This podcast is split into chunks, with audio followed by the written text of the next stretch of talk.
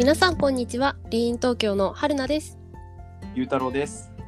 リーン東京オフィシャルポッドキャスト What If では様々なバックグラウンドを持った女性、フェミニスト、ジェンダーマイノリティに関する個人や団体のリーンストーリーや映画、本、最新の時事情報をベースにリスナーの皆さんと共に What if?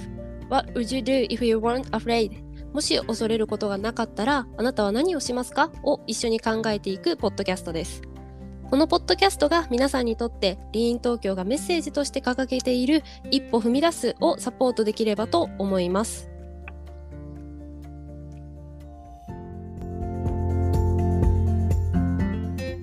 はい、今回はですね、えっと、リーン東京のコーファウンダーである、えっと、レナさんにお越しいただきまして、レナさんと一緒に、えっと、今回は、えっと私、春菜と一緒に、えっと、二人でお送りしていきたいと思います。ということで、今回、レナさん、よろしくお願いいたします。お願いします。はい。ということで、えっと、簡単にまず、レナさんの、えー紹介を私の方で簡単にさせていただければと思います。レナさんはですね、えー慶應義塾大学を卒業後、投資銀行にご入社をされて、シンガポール、東京にて経験を積まれたそうです。で、日本で働き始めたことをきっかけに、日本社会におけるウーマンエンパワーメントの重要性に気づき、Facebook COO シリル・サンドバーグ氏が創設した NPO 団体リーンの日本地域代表となるリーン東京をコーファウンダーとして設立されました。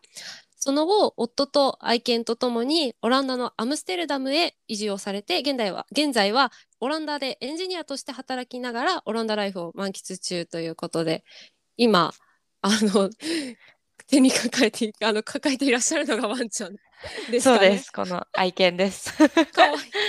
そう。ちょっとすぐ吠えるので。あ、そうなんですね。全然大丈夫ですよ。ありがとうございます。ということで、えっと、働き始めてからリーン、どリーン東京をそう、えっと、設立しようっていう風な形だったんですね。そうです。学生の時に設立されたのかなっててっきり思ったんですけど。違う。えっと、た、3年、新卒というか、な3年目？社会人3年目？のうんうんはいはい時かな？立ち上げたのは。うん、うんそうだったんです。はい。ちょっとその辺について今日はあの詳しくはのお話聞けたらなって思っているので、まあちょっと後ほど、あの詳しく質問させていただければと思います。はい。ということで、まあ、まずちょっと最初に一つ目の質問としてお聞きしたいのが、まあ、ジェンダー問題についてはいつ頃から興味を持たれていらっしゃったのか、まあ、学生時代の時の何かこう経験とかがきっかけなのか、あるいは社会人になってからのこう、うんうん経験とかがなんかきっかけになったのか、その辺のちょっとジェンダー問題にに興味を持ったきっかけをぜひ最初お聞きできたらなって思うんですけれども、はい。いつそ頃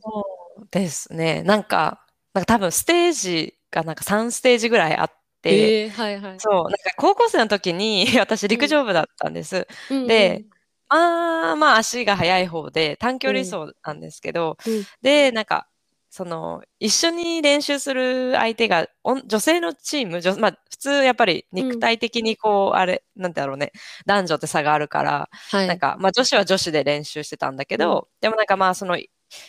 その、まあ、なんだろうな、そういう短距離走って、なんか相手が速くない、相手が同じぐらいのスピード、速さじゃないと、まああんまりいい練習にならないっていうのがあって、はい。でも結局、なんだろう、女性同士だと、まあ、全然ちょっと差が出ちゃって、私の練習にならないっていうので、後輩の、そう、と、なんか私が高2の時に高1の男子とか、あとはまあ一緒に高2の男子とかと走ってたんだけど、その時になんか、私がたまにギリギリ勝ちそうだった時とかあるわけよ。すごい。でそういう時に、いや、そう、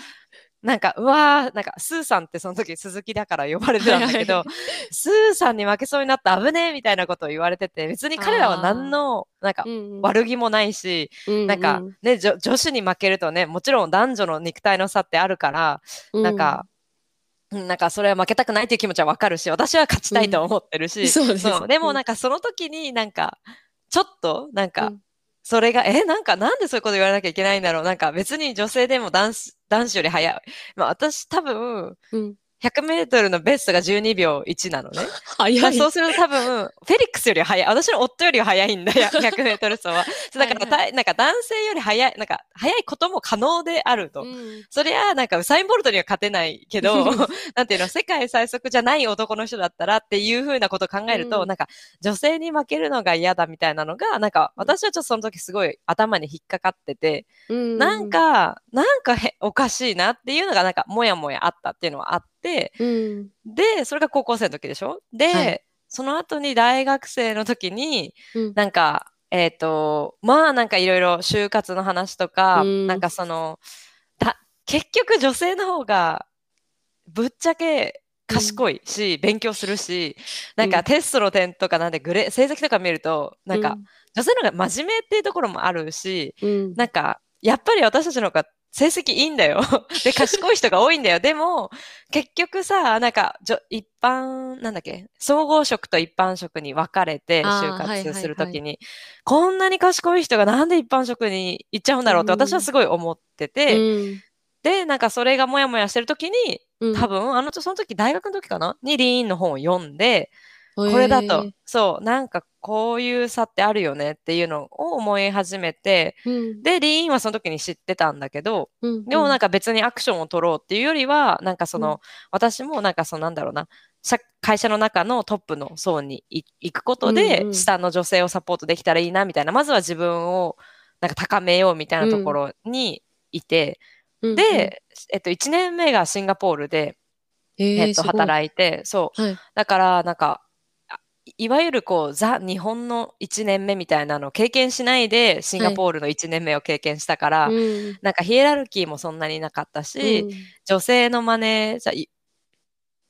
うち3人女性のマネージャーで、1人男性だったぐらいで、そう。で、みんな、えっと、1人を除きみんな家庭があるから、7時とかに帰って、か子供のお世話をして、その後コールをしたりとか、いはいえっと、まあ、働き続けたりとかってするっていうのが結構当たり前。うん、で、そう。で、あと、まあ、部署も全体で見たら多分半分半分か、ちょっと女性が多いぐらいのところだったんだけど、そう。で、帰っ日本、東京に戻ったら、うん、まあ、えっ、と、で、あの、ご存知の通り、本当に男性ばっかりで、で、女性って要は、アシスタントの業務の人たちはみんな contract の女性の人が多かったりとかして、うん。なんかそれを見て、なんか、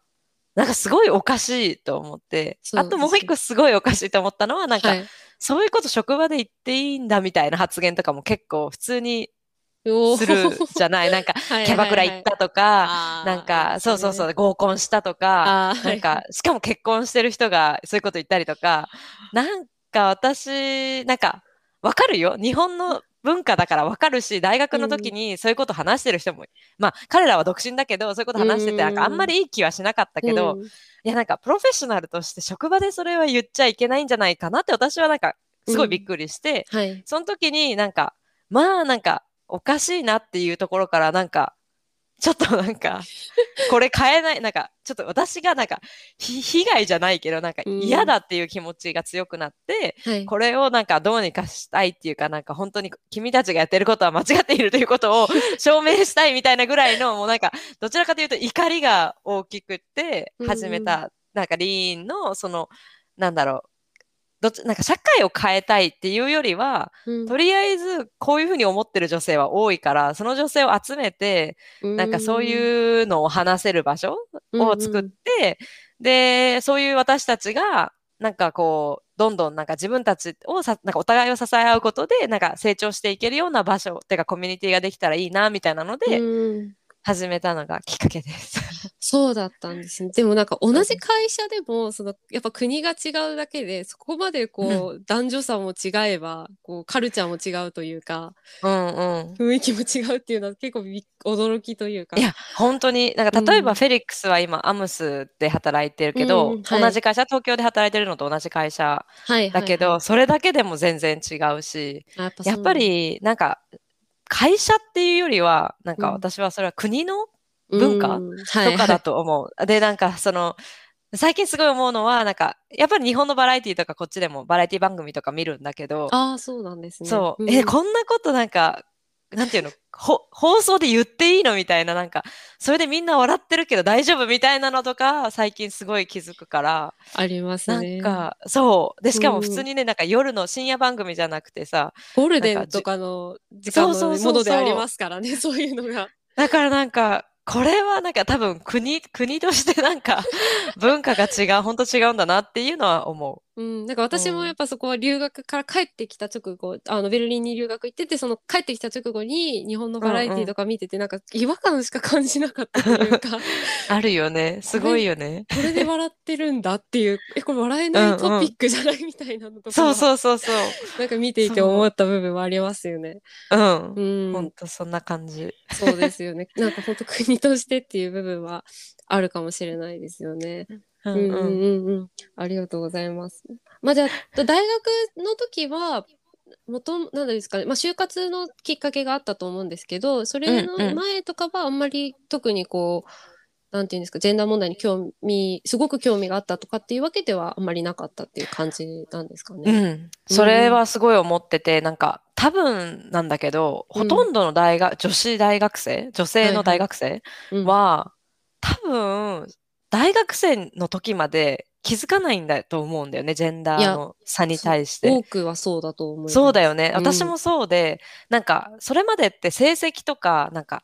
なんていうの？成績ってさ、なんか、まあ論文とかでない限り、合ってるうんか合ってないかじゃない。そうですねだから、はいそう、点数が、まあもちろん、そのなんか、あの、あの時はすごい怒ったけど、あの、なんだっけ、医大、医学医学部の話？ああ、はい、医大の。そう、医大の、う。そう。だけど、そう、なんか、私は他のが大学は、他の大学っていうか、他の学部はあんまりそういうことしてないと願いたいけど、うんでも、まあ、してないという前提で、まあ、うんかあ、最低でも私たちは知る知ることが得ないじゃない？そのそうねいう操作を、点数操作をしてること。っうんてなると、成績が良ければ、それまでって女性でも男性でもあんまり関係ないんだよね、大学までって。でも、社会に出てから初めて、なんか成績とか数字だけで判断されなくなった時に、うん。なんかどれだけ一緒に飲みに行くかとか、どれだけの性格とかさ、そういう、はい。なんだろう、違うところで評価され始めると思って、それで多分、なんかそのバイアスがすごい入ってくるのが、社会人になってからなんじゃないかなと私は思ってるうんんだけど、うん。私はなんかそうで、うん。だから大学まで、大学生の本当4年生のもう本当卒業するまでは、うん。いや、私は全然なんか CEO になるぐらいの、なんだろうね、なんか、そんな男女の差はなくって、なんか、だなんか、なんだろう、しっかり働いて成績上げれば大丈夫みたいな風に思ってたから、うん。うん、なんか、ジェンダー、うん、なんか、その、差があるのは嫌だし、実際に数字で見るとさ、なんかその、あの、そう、管理職の、なんか、パーセンテージとかが低いのはおかしいけど、私はなれると思ってたんだけど、んそう、それが社会に出てから、なんかこれって私がどうこうっていう話じゃないと思って、うん。そう、すごい私の成績がどうっていうよりは、周り上司からの、なんかこううん。目線とか、うん。上司からの評価、そこにバイアスがかかってたら、結局、いくら成績が高くてもっていうところがこう、いろいろ感じ始めて、うん、興味を持ち始めました。なんか来年から社会に出る身としてはちょっと より不安に。いや、でもまあ、もう何年、10、10年も経ってないか、6年とか、8年ぐらい、もう経ってるから、変わっていてほしいけどね、社会が。そうですね。まあ変わりつつはあるとは思うんですけど、うんうん。まあでもやっぱりまだ多分こう根本的に変わってるかと言われるとやっぱり最近のニュースとかを見ていてもなんかまだまだだなって思うことは本当にそうね。たくさんあるので、やっぱ社そう。会に出てからなんですね、やっぱり。そう、そう思う。私はすごくそう思ったう。ん。こう、ちょっと、一末の不安があるっていう感じですね。あそう。いい、いいね、メンターというか、いい女性、でも男性でもいいんだけど、い。いい、なんか、なんだろうね、相談に乗ってくれる人、そういう相談ができる人を、社内でうんうん。も社外でも早く見つけたらいいと思う。まあ、リーン東京のね、コミュニティがあるから、そこにいる、そこは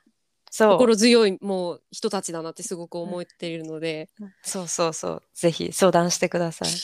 相談します。ありがとうございます。はい。はい、ということで、まあ、あのそういったきっかけが社会人に社会に出てからのきっかけがこう多分強くあってリーン東京のあの設立に多分あのつながったのかなって思うんですけど、まあ、先ほどその大学の時にリーンの本には出会ってあの読まれてでその後に社会人になってから設立されたっていうふうにあったと思うんですけどその、リーン東京を立ち上げようと思った、まあ、きっかけだったりその実際に立ち上げるってなった時とかっていうのはどういったこう経緯とかプロセスとかこう出来事があったんですか？いろいろあったんだけど、なんか本当一番さ、なんかすごい今でも覚えてるのは、はい。なんか、リーンの本の一番最後のリーン、えっと、ページとかに、なんかこのリーンの、なんかリーンっていうアイディアに興味があったら、このウェブサイトに来てくださいみたいなのが書いてあって、そうそうそうそう。はいはいはいはいそれで、ある日、なぜかわかんないけど、まあなんかあ、なんか すごいまあ忙しい職場だったから、はい。携帯とかあんまり、なんか、ね、見、見れ、見れなかったんだよ。うん自分にいる机、はいはデスクで。うんだからトイレでよく携帯をしていて、で、そのトイレで、なんかその時に、うんいや、私リーンやりたい。ってえすごい思って、リーンのそのホームページを見始めたのをすごい覚えてて、すごい。そう、それだけは覚えてて、そう。で、その後は、まあすごいなんか、えっと、いろいろあったんだけど、まあ、はい。省略をすると、はい。なんかその一緒にそういうことをやりたいメンバーが、まあ、うん。さとこさんとみえさんって二人、はいはいはい。あとふ二人のあ他の co-founder と一緒に仲良くなって、うん毎週とか、えっとみんなまあ忙しい仕事をしてたから、うん。毎週末、うんえっと、それこそ Zoom とか、えっと、ミーティングとかして、で、なんかどういうことやっていきたいかっていうのを考えて、なんかそれでちょうど3人ともやりたいことがちょっと違ったのね。私、は、そう、なんか、イベントをやりたい、なんか、なんて言うんだろうな。なんか、そういう、シェリルさん、日本のシェリルサンバーグじゃないけど、えーそういう日本で、なんかさ、なんか成功した女性の人たち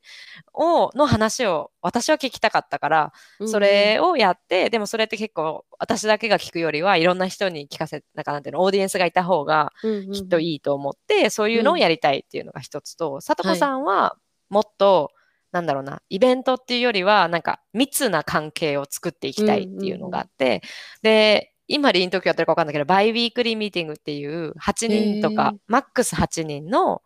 毎週、ん ?2 週間に1回会うっていう、うん何が、なんかこう、もちろん予定があったら来れなくてもいいんだけど、はい。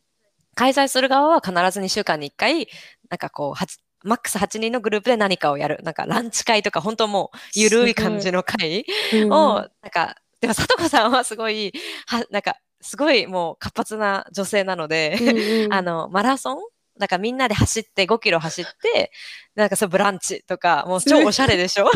しゃれ。そう、おしゃれなのよ。で、そういうのをやって、私はなぜか、そう、まら、あの、運動のところは行かないでランチから参加したりとかしてたんだけど、もうすごい素敵な、そういうね、もうちょっとなんか密な、えっとなんだろう、密な関係性を築くっていうところで、みえさんはなんかもっと発信するっていう感じだから、今でいう PR チームみたいなのに近くって、そう、いろんな、なんかこう、世界の女性のニュースとかを、こう、Facebook とかソーシャルで、えっと、発信していくっていうところに強みがあるというか、やりたいって言ってたから、なんかそれがちょうど、なんかみんなそう。3つの矢みたいな感じうん綺で、麗に分かれて。そう、分かれて、そう、それぞれがそれぞれのやりたいことのオーナーシップを持ってやろうっていうので始まってえーっていう感。すじです。うんうん。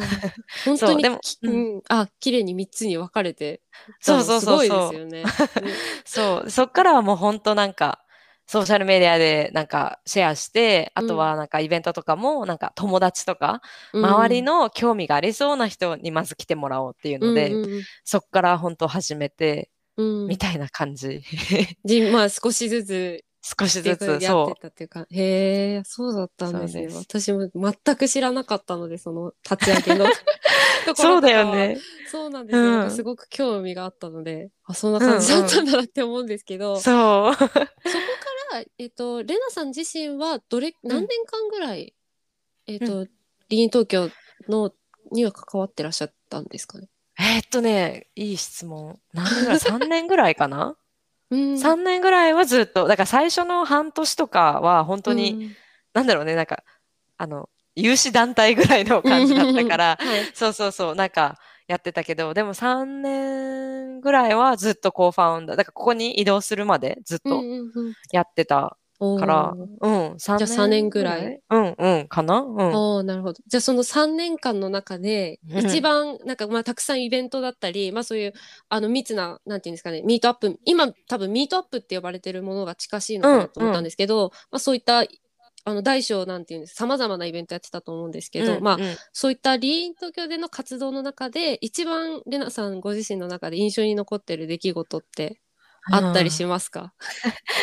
なんか、多分、色が違うものが2つあって、うんうんはい、一つは本当に、なんかその時本当にやっててよかったな。一番なんか、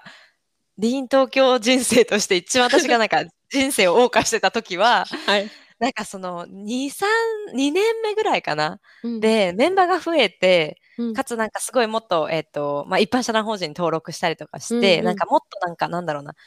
がっちりしてきた時に、うん。やっぱりそのなんか、経理だったりとか、なんかうん。いろんなこう、き事務手続きみたいなことを結構やんなきゃいけなくなって、そうするとみんななんか本業はあるんだけど、まあなんか会う、なんなんだろうな、会ったりとか話さなきゃいけない時間が増えてきた時に、あの、すっごい会ってたんだよ、頻繁に。は いで、頻繁に会ってて、やっぱりいいのが、やっぱこう、似たような考えを持ってる女性同士だからなんだけど、うんなんかこう、会社とか、なんか接待とかであった嫌なこととか、うんなんかこれって、でもなんか、一人でその接待でおもおかしいなってもやもやしてると、うんいやでもそれってみんなやってるから仕方ないかって思うんだよね。そう。うんはいでもそれを、これって、この、こういうことがあって、こういうことがあって、こういうことに言われたんだけど、これってどう思う？って聞いたら、いや、それおかしいよみたいな。ので、うん。よくラン、なんかね、ランチとかね、ディナーとかすごいしてて、うん。もうなんか、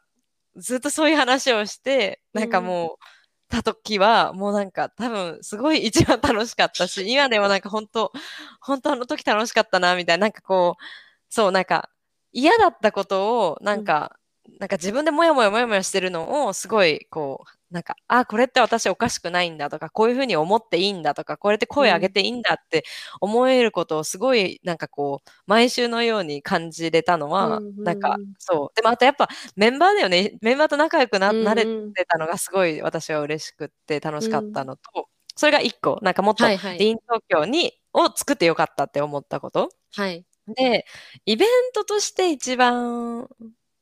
そうね、一番私の中で、なんか、ああ、よかったって思ったのは、まあ、あとね、一番、に2年目かな？の、インターナショナルウーマンズデー、国際女性デーに、はい。大きいイベントやろうって言って、うん。で、早稲田の行動かなんかを借りて、えー。そう、300人とかのイボイベントをやったんだけど、そうそう。すごい。その時に、まあ、初めてスポンサーとかがあったりとかして、その時になんか、あ、このなんか私たちが向かってる方向性とか、やろうと思ってることって、なんか、まあなんか、す社会の流れとしても間違ってないし、うんなんかこう、それをサポートしてくれる人がいるっていうのが私はすごい嬉しくて、うんうん。で、すごい人も300人ぐらい来てくれて、で、なんかこう、今まで、ね、来て、今まで来てくれなかった人も、今まで何回も来てくれるリピーターの人とかうん。も来てくれたりとかして、その時は本当にこのイベントよかった、来てよかったとか、なんかこういう人とつながれたとかっていう話を聞く、聞いた時はもう本当に、ああ、よかった、みたいな感じ。でそう、でもなんか今、まあ去年まで、エンジニアになるまで、あの、テックの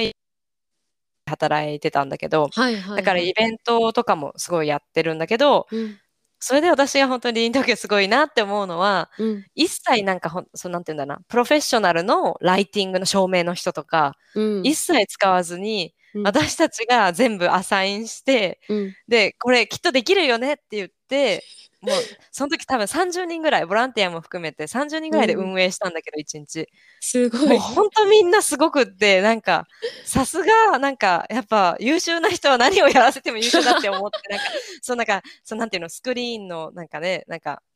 切り替えとか、はいはい。なんかいろいろなんかあるじゃない、バックグラウンドでやらなきゃいけないこと。こっちではお金を払ってやってるようなことを、この人たちはしかもリハーサルも一切なしで、すごい。やったから、本当になんか、うん、なんか私は感動した。そう、すごいみんなすごいと思って、そう、んんそれがすごい印象に残ってます。えーその2年目のやつは2010何年 ?7 年？いつだろう ?2018 とかわかんないあ。何年だろうかな？でもやっぱそれぐらいってやっぱここ最近はやっぱりなんか日本でもそういうジェンダーの問題ってすごくこうやっとメディアとかでもこう取り上げられる頻度が増えてきた感じはあると思うんですけど、でもやっぱその時ってまだ国際女性デーとかもあんまりこうメディアで大きく取り上げたりとかってなかったし多分知名度としてもそこまでじゃなかったなかった。時そう、だから。うん。本当になんか、最、最、最初って走りかけみたいな感じ？うんうんうんうん、で、だから、すごい、まあ、あとなんか、私たちはすごい、本当にありがたいのは、なんか、うんいろんなことをみんななんかこう、サポートをしてくれるのね。うん。で、なんか今でも多分、えっと、今は多分、アドバイザリーに入ってると思うんだけど、横田さんって、PR い。会社の、そう、彼とかが、だからすごい呼んでくれたりとか、ああとは記者会見開いてくれたりとか、はいはい。もうそういうの私たちじゃできないことを、うん。なんかこう一緒に賛同してくれる人たちが手伝ってくれて、で、成功したイベントだから、なんかすごい、なんだろうね、そういうのもいろいろあって、なんか、そう、その時は本当になんか、ね、あまりやってる人もいないし、国際女性デーなんてあったんだみたいなぐらいのそうですよ感じ、ね。うん。そうそうそう、だったから、ね、そう、そんな、そんな時期。その時期でだってそれです400人とか呼べたイベントをするってそすごいですう、よね。今。今はもう本当に今年とか私それこそ国際女性デーのイベント企画してましたけどでもやっぱあの時期、今年は本当に乱乱立してるっていう表現がいいのかわからうんうん、ないですけど、たくさんあってね、うんうん、すっごいたくさんあったのでやっぱなんかうんうん。少しずつこう変わってきてはいるのかなっていうふうにはうんうん。本当にそう思いすます。うんうん。うん、なんかちょっとそこについてちょっとあの用意してなかった質問になっちゃうんですけど、うんうんうん。ちょっとお話聞いてて一つ聞いてみたいなって思ったのは、まあ、レナさん今ちょっとオランダにいらっしゃるので、まあ、日本にいる実際のこうなんていうんですかね実感とかはなかなかちょっと得にくいところはあるかもしれないんですけど、そのリーン東京のこう立ち上げをしようって思ったタイミングだったり、まあ、そのご入社されて東京にこう帰ってきて、いろいろこう感じた時期と今の日本の社会をこうん。う比べて、なんかこう変わっジェンダーにおいてあジェンダー問題か、うんうん。ジェンダー問題においてこう変わったな部分変わったなと思う部分とかもしくはなんかここは、てか全体的にまだそんななんか進歩してないよねってこう思う部分とかあります？なんかね、えっと、うん、あって、あの、私が、そう、私は今1年半コロナとかで日本に帰れてないんだけど、はい。ただ、えっと、コンサルとかで、なんかこう、えっと、アドバイスを欲しいとか、なんか、うん。ちょっと手伝ったり、日本の企業のダイバーシティのやつに関して、なんかお手伝いをしたりとか、たまにしてるのね、なんか副業みたいな感じで。へー。そう。でもそれを聞いてすごい思うのは、なんかうん。メディアがすごいダイバーシティとか女性活躍とか言い始めて、すごいいいことだと思うんだけど、うん。なんかその、なんだろうな、なんか真剣さみたいなのが全然足りないっていうのが、まあ一言あって、それはなんか、な例えば何、何かっていうと、その会社で、えっと、ダイバーシティを推進しなきゃいけないので、予算が取れましたと。なの、で、コンサルをつけたいですと。うん、で、こういうことをしたいですみたいなのがあるんだけど、それの、えっ、と、まあ、その、なん、なんていうんだろう、それを推進してるのが、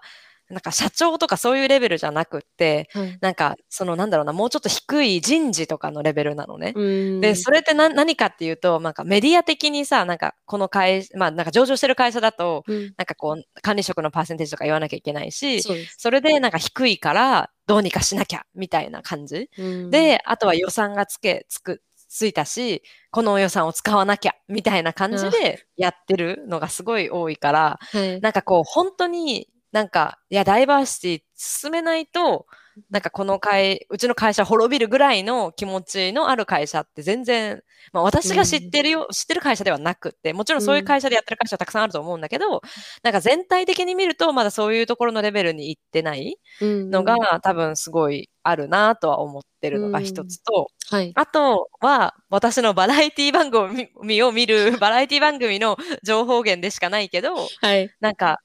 よく聞くのはさ、なんか、え、こんなことやったらなんかコンプラ違反よとあかー、こういうことやったらセクハラ、こういうことやったらパワハラだよとか言って、それをジョークにしてることってすごく多くない、ですねなんか多いよね。ううん。ん。で、なんか、いや、そういうこと言ったら、今の時代は、うん。なんかパワハラよとかって言ってるマツコさんとかがすごい思い浮かぶんだけど、そう。でも、なんか、そういうのが、まだジョークになってる時点で、私は、なんか、やばいなと思ってて、そう、なんか、いや、そういうのセクハラだよって言うんじゃなくて、そこをカットするぐらいの勢いじゃないと、うん。なんか、要はさ、た私、すごいテレビってすごい、ね、いろいろソーシャルメディアとかあるけど、まだまだ全然大きい力を持ってると思ってて、まあ、テレビが私たちの社会を反映してるのか、うん。テレビが、テレビの世界を私たちが反映してるのか、どっちかわかんないけど、チキンエッグだと思うんだけど、はい。でも、なんかテレビでそういうこと放送してる限り、なんうんか社会って変わっていかないし、そういううんツッコミをする人がちまった、同じことをする人が飲み会でいる、いると思うんだよね。いますね。うんいるよね。そう。だから、なんかそれを見てると、なんかうんまだ変わんないなって、なんか、もう少しずつ変わってるとは思うけど、うんなんか、いわゆるなんか、いヨーロッパとかのレベルでは全然ないなって思う。うんなんかうん。ヨーロッパの、私あんまりヨーロッパのバラエティとか見たことないんですけど、うんうんうんうん。ヨーロッパのバラエティとかだと、やっぱりもうそういう部分ってもうそもそも丸々カットっていうか、まあそもそも存在しないみたいな感じなんですかね。うん、っていうか、なんか、それですごい炎上しちゃうことが多いから、そうそうそうそう、ツイッターとかでさ、炎上しちゃうから、はいはい。そういうバラエティとかコメディとかうんうんのところは、うん、なんか、それを、ジョーク、なんか、なんて言うんだろうな、コンプライア、なんか、それ、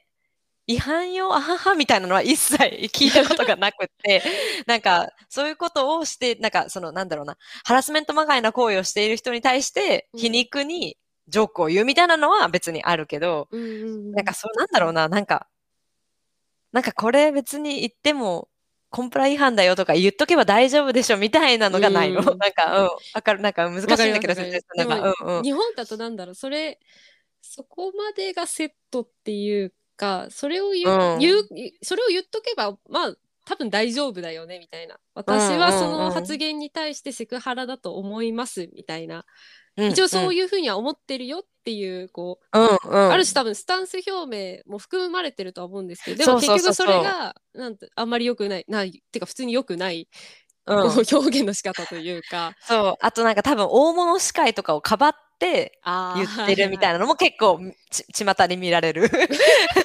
なんかテレビの専門家みたいになって。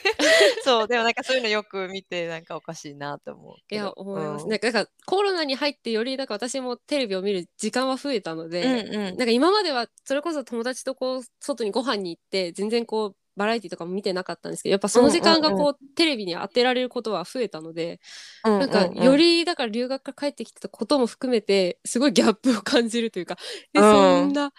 なんかまあそマツコさんの名前とかも出てましたけどマツコさんとかまあそれこそこうゴールデンタイムにこう司会をやるようなこう、うんうんお笑い芸人さんたちが特にやっぱりうん、そうなんだよね。そういう発言をしてる そうなんだよね。なってなんか そ思いますねやっぱりアーティストの人とかは少しずつなんかこう変わってきつつあるなってうんいううんイメージは確かにあるんですけど、確かに私も。そうですよね。うん、なるほど。なんかやっぱり、その最初の一つ目で話が出てた、あの、その、会社とかでも、やっぱりその女性活躍とか、活躍推進とか、ジェンダーイクオリティとかやってても、結局やっぱりそれがこうトップダウンではないっていうう。うん、話があったと思うんですけど、まあ、レナさん自身が今働い、エンジニアとして働いてらっしゃる会社とかでも、まあ、もしくはあの、フェリックス、あの、パートナーの方であるフェリックスさんの会社とかで思う、なんかその、は、まあ、全くそういう風な感じではないと言いますか。あ、オランダでってこと？そうです。オランダのこう企業だったりとか。いや、私の会社はなんか面白くて、はい。面白いっていうか、えっ、と、すごい大、えっと、まあ、2社、今2社目なんだけど、まあ、うんうん。うんえっと、もともとはエンジニアじゃなくて、まあ、えっと、マーケティング系の、はい。そう、イベントマーケティング系の話、形してたんだけど、うん。なんか、大、なんかこう、まあ、えっと、大企業じゃないっていうのがうん。違いだとは思うし、うんうん。なんかそれはなんか考えてお、なんか話を聞聞くときに知っておいてほしいんだけど、はいはい。大企業じゃないから、まあ、100何人ぐらいの会社なんだけど、うんうん、なんだろうね。なんか、その、まず私たち、社員がめちゃくちゃ言うのね。なんか、例えば、例えばイベントとかだと、えっと、うん。まあ、50-50、スピーカーが50-50じゃないと、うん。えっと、絶対ダメって自分たちでルールを設けて、うんあとは、えっと、まあ、POC って People of Color、えっと、うんうん有色の人うん。が、えっと、3割はいなきゃいけないっていうのを自分たちでセットして、うん、で、あとは、えっと、自分たちのチームは自分たちでリクルーティングするから、何パーセント女性とか、何パーセント POC っていうのを自分たちで決めてやると。で、それは、まあなんかチームで勝手にだい一人、チームの、そそれぞれのチームからダイバーシティに興味がある人みたいなのをつで出して、ダイバーシティワークグループみたいなのを作って、私もメンバーだったんだけど、そう、あって、で、やっぱり、その CEO というかファウンダーたちはうん。白人のオランダ人だから、白人の男性のオランダ人で、たまに言っちゃいけないこととか、えなんでそういうこと言うのっていうことがあるのね。で、それを、を私たちが、えっと、彼らとミーティングをセットアップして、こういうこと言うのおかしいと。で、なんでこういうことおかしいっていうのを、なんかまあ説明して、説得させて、うん。で、会社で謝ったりとか、なんかそういうのとか、すごい、すごいやってて、だからなんかこう、トップじゃなくても、日本じゃないからさ、なんかすごいヒエラルキーがすごいないから、オランダって。でしかも100人ぐらいのまあ小さい会社だから、うんうんそうすると、社員がつなんかこう、すごい言う。でも、うんそれは、それは多分、なんかその、なんだろう、なんか日本とよオランダの違いみたいなのを多分、なんか質問でも考えてくれてたと思うんだけど、はい。あの、それは、えっと、すごい、なんかこう、日本と違うのは、やっぱりヒエラルキーがないから、うん。えっと、上司とか、なんか誰かになんか変なこと、なんか、ちょっと、なんか、例えばね、あうん。本当にあった話なんだけど、インターンの子が、えっと、イスラム教で、あの、ヒジャブをつけてたのね。はい。で、ヒジャブをつけた LinkedInの、えっと、なんだろう、写真をセットしてて、、うんうん。はい。で、彼らの仕事、インターンだから、いろんなスタートアップに声をかけて、なんかその、なんか、えっ、と、なんだっけな、なんか、えっ、と、スタートアップコン、なんか、なんだろうな、スタートアップのなんか、まあ、ととりあえず、たくさんの、えっ、と、スタートアップを集めなきゃいけないっていうタスクだったの。はいはい。で、彼女だけ、えっ、と、ちょっとすく、なんていうの、ノルマの数字が低くって、うんそれに対して、そのインターンを統括してた人が、うんえーそれって LinkedIn でヒジャブつけてるからじゃないって言ったのね。で、もうそれがすぐにリポートされて、で、うんダイバーシティワークグループに来て、うんで、えっ、と、その時は、えっ、と、その、なんだろう、注意で終わったんだけど、はいはい。しいことは知らないけど、うんセクハラまがいのことをして、一発アウトでファイヤーるから、えっ、と、ファイヤーまで行もっと厳しい。行く行く行く。もう厳しいし、うんなんだろうな、そう。すっごい厳しいし、多分、日本人の男性が普通に働いてたら、一発でアウトの人はたくさんいると 私は思った。そう。でもだから言うんだよ。言うし、うんちゃんとり、なんかに、いや、それもよくかな聞いてた話なんだけど、昔。うんなんかこう、そういうこと、嫌なことがあったりとか、セクハラとかされたりとかして、えっと、かい日本の会社で、うんえっと、人事にレポートしても、結局、注意で終わったから、そういうの、うん reiteration って言うんだけど、はいなんて言うんだろう、日本語って。帰ってくるんだよね。そ結局その人たちがさ、ファイヤーされないうんで、上司のままだから、うんそういうこと言ったでしょって言って、嫌がらせを受けるみたいな、なんて言うんだろさらにまあ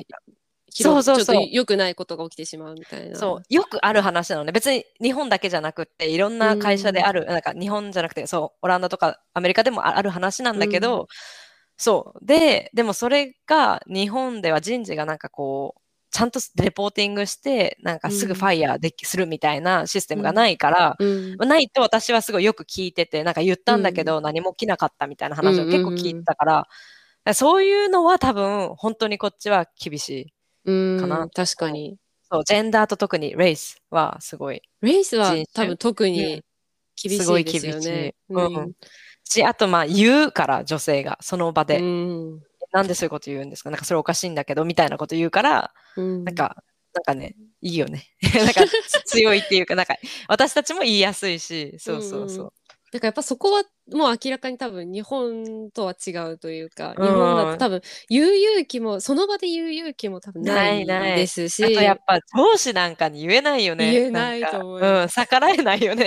うん怖くて。そうそう。な言っても多分すごい何重にもオブラートに包んでこう言う,、うんうん言うとか結局で言っても多分そこまで厳しくはうん指摘できないみたいな感じだと思うので、あとなんかこいつめんどくさいと思われても嫌だしとかあるよね、いろいろね。うん。まあ多分あとも多分それが評価に響いたらどうしようとかうん。多分思ったりはすると思うので、そうなるとより言えなくなっちゃうっていう感じでだと思うんですけど。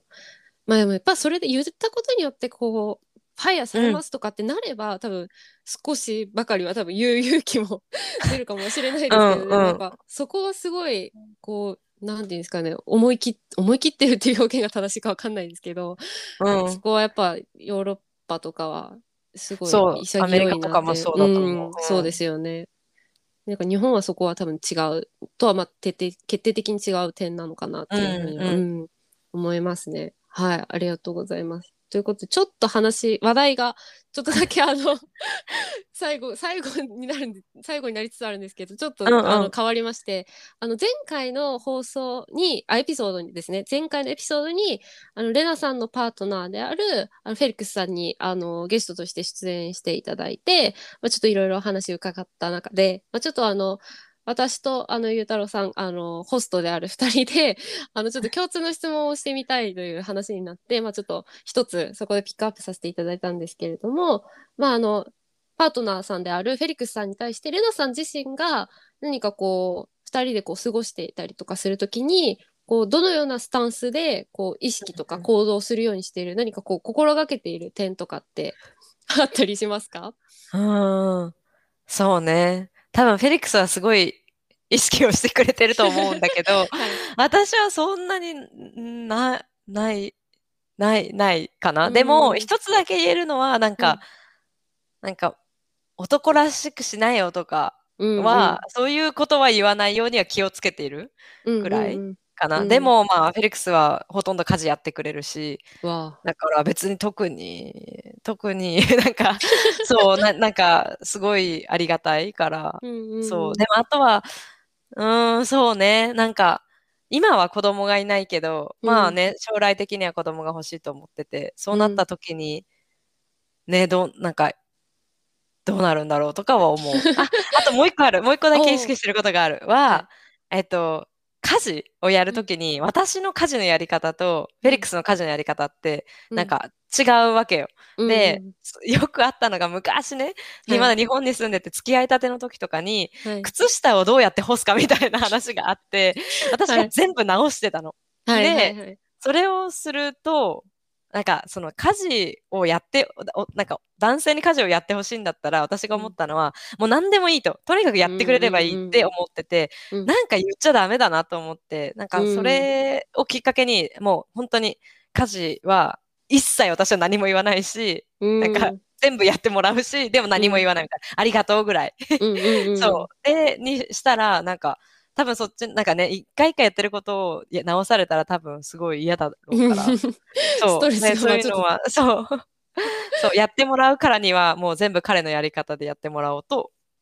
思ってうんうんうんやってもらってます。ええあそうなんですね。まあでもやっぱそこはこうどなんていうんですかね性別関係なく多分自分のやってることに対して何か口出されちゃったりすると多分嫌になっちゃうそう絶対っていうことそうですよね。うんうんうん。でもやっぱ最初のやつのあのトルコらしさとかをこうなんていうんですかね、うん押し付けたりしないっていうのは多分うんうん。私まあ私だけじゃなく多分ぜみんなが多分こう無意識のうちにやっちゃってることとかも多分間違いなくあるなっていうふうに思うので、なんかでもやっぱそうやって日常で心がけてるだけでも本当にうんうんうん。すごい違ってくるんだろうなと思うので、あとなんか私も言っちゃったりするんだけども、なんかね、なんか、うん、え、ちょっとこれ、なんか運んでよみたいな、あかー力あるんだからとか、あ言った後に、あ、ごめんごめん、嘘嘘みたいな感じで、なんか私も手伝う手伝うみたいなやったりとか、まあうん。うんね、あるよね、やっぱり。ね。それはすごいあるけど、そう、それをなんか、いかうんなんかに気づい少しずつて、うん、っうん、て感じそうそうですよね。うん、そうだと思います。すごい素敵だと思います。はい。という感じで、ちょっとそろそろ、あの、最後の質問にっていう感じなんですけれども、まあ、レナさんと今後についてお聞きしたいなっていうふうに思ってるんですけれども、まあ、ちょっと今は、あの、オランダにいらっしゃるということで、まあ、なかなかそのリーン東京の、あの、こう、実際の活動とかには、今は携わってはいらっしゃらないと思うんですけど、まあ、リーンを含め、まあ、パートナーのサポートとかでしたり、まあ、講義の意味で、まあ、リナさんご自身のこう人生の中で、まあ、今後どのようにあのウーマンウーマンエンパワーメントに携わっていきたいかとか携わっていこうと考えていらっしゃるのかとかなんかそういったところに関してもし今後こういうのやっていこうと思ってるってところがあれば最後に教えていただければなって思うんですけれどもうん。いかがですか、うーん、そうですね。えー、に2個ぐらいあると思ってて、はいはいなんか1つ目は、えっと、まあ、私が今年から本当エンジニアとして、うん。えっと、働き始めて、うん。やっぱり女性がね、いオランダで多分3割ぐらいなのかな？で、えっと、まあ、女性が少ない職業っていうのもあって、うんうん。なんか、とりあえず、なんか、今はね、後輩のエンジニアをサポートするなんてできないんだけど、とりあえず、もうとりあえず自分がもっとシニアにな、なんか2、3年とかで、まあ、シニアまで行かなくてもミミディアうん。ぐらいまでははい行って、緑のそう、行って、なんかこう、まあ、じとり今今はとりあえずなんかそのスキルを身につけるみたいなことをやって、上うん。自分がどんどん上に行くことでなんか後輩の女性エンジニアとかをサポートしたりとか、もっと女性を雇ったりとか、そういうことができるようになればいいなっていうのが一つと、うんうん。あとはそうね日本の外に住んでる日本人だからこそ、うん。おかしいって言いやすいから、うんなんかうん。う ん例えばね、なんか、なんか、日本だと言いにくかったことも、うん。今だったら別に関係ないしと思って言えることが多い。から、そういうのは、なんか、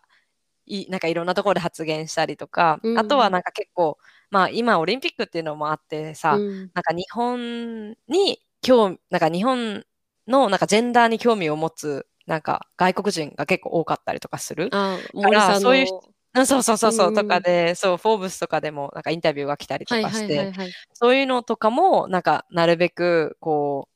正しい情報を、なんか、提供して、うん。で、なんか、日本が少しでも変わっていけるようになればいいなと思って、そういうことをしていこうかなと思っています。そう。で ありがとうございます。い。や、そうですよ。ね。なんか、エンジニアとか多分、日本もすごく多分女性はすごく好き、ととりわけ少ない多分職業だと思うので、そうですね。。そこが増えていったらいいところではありますよね。んそうね、そうね。うん本当にそう思います。うんうんうんうん。まあなかなかちょっとまだ今はコロナであの帰ってくることも難しいかもしれないんですけど、そうね。うん。できるもしあの自由に行き来できるようになったらぜひまた東京に来ていただいて、うん、ぜひぜひ、オランダにも来てくだあさい。行きますちょっと私が、うん 社会人になる前に本当にあ、そうだよね。遊びに行きたいヨーロッパに遊びに行きたいっていう思いはあるのでやっぱり、うんうん。ぜひぜひ来ちょってとください。ぜひその時は遊びに行かせてください。私はいもというか、ドイツ語話者ではあるので一応ちょっとうんあのパートナーーのフェリックスさんがあの前回のはあのエピソード私ちょっと聞いたんですけどあの、うんうんミュンヘン大学に確かいらっしゃったって、うんうん。そうそう、ミュンヘン工科大学。うん。あはいはいはいなのうんでちょっと、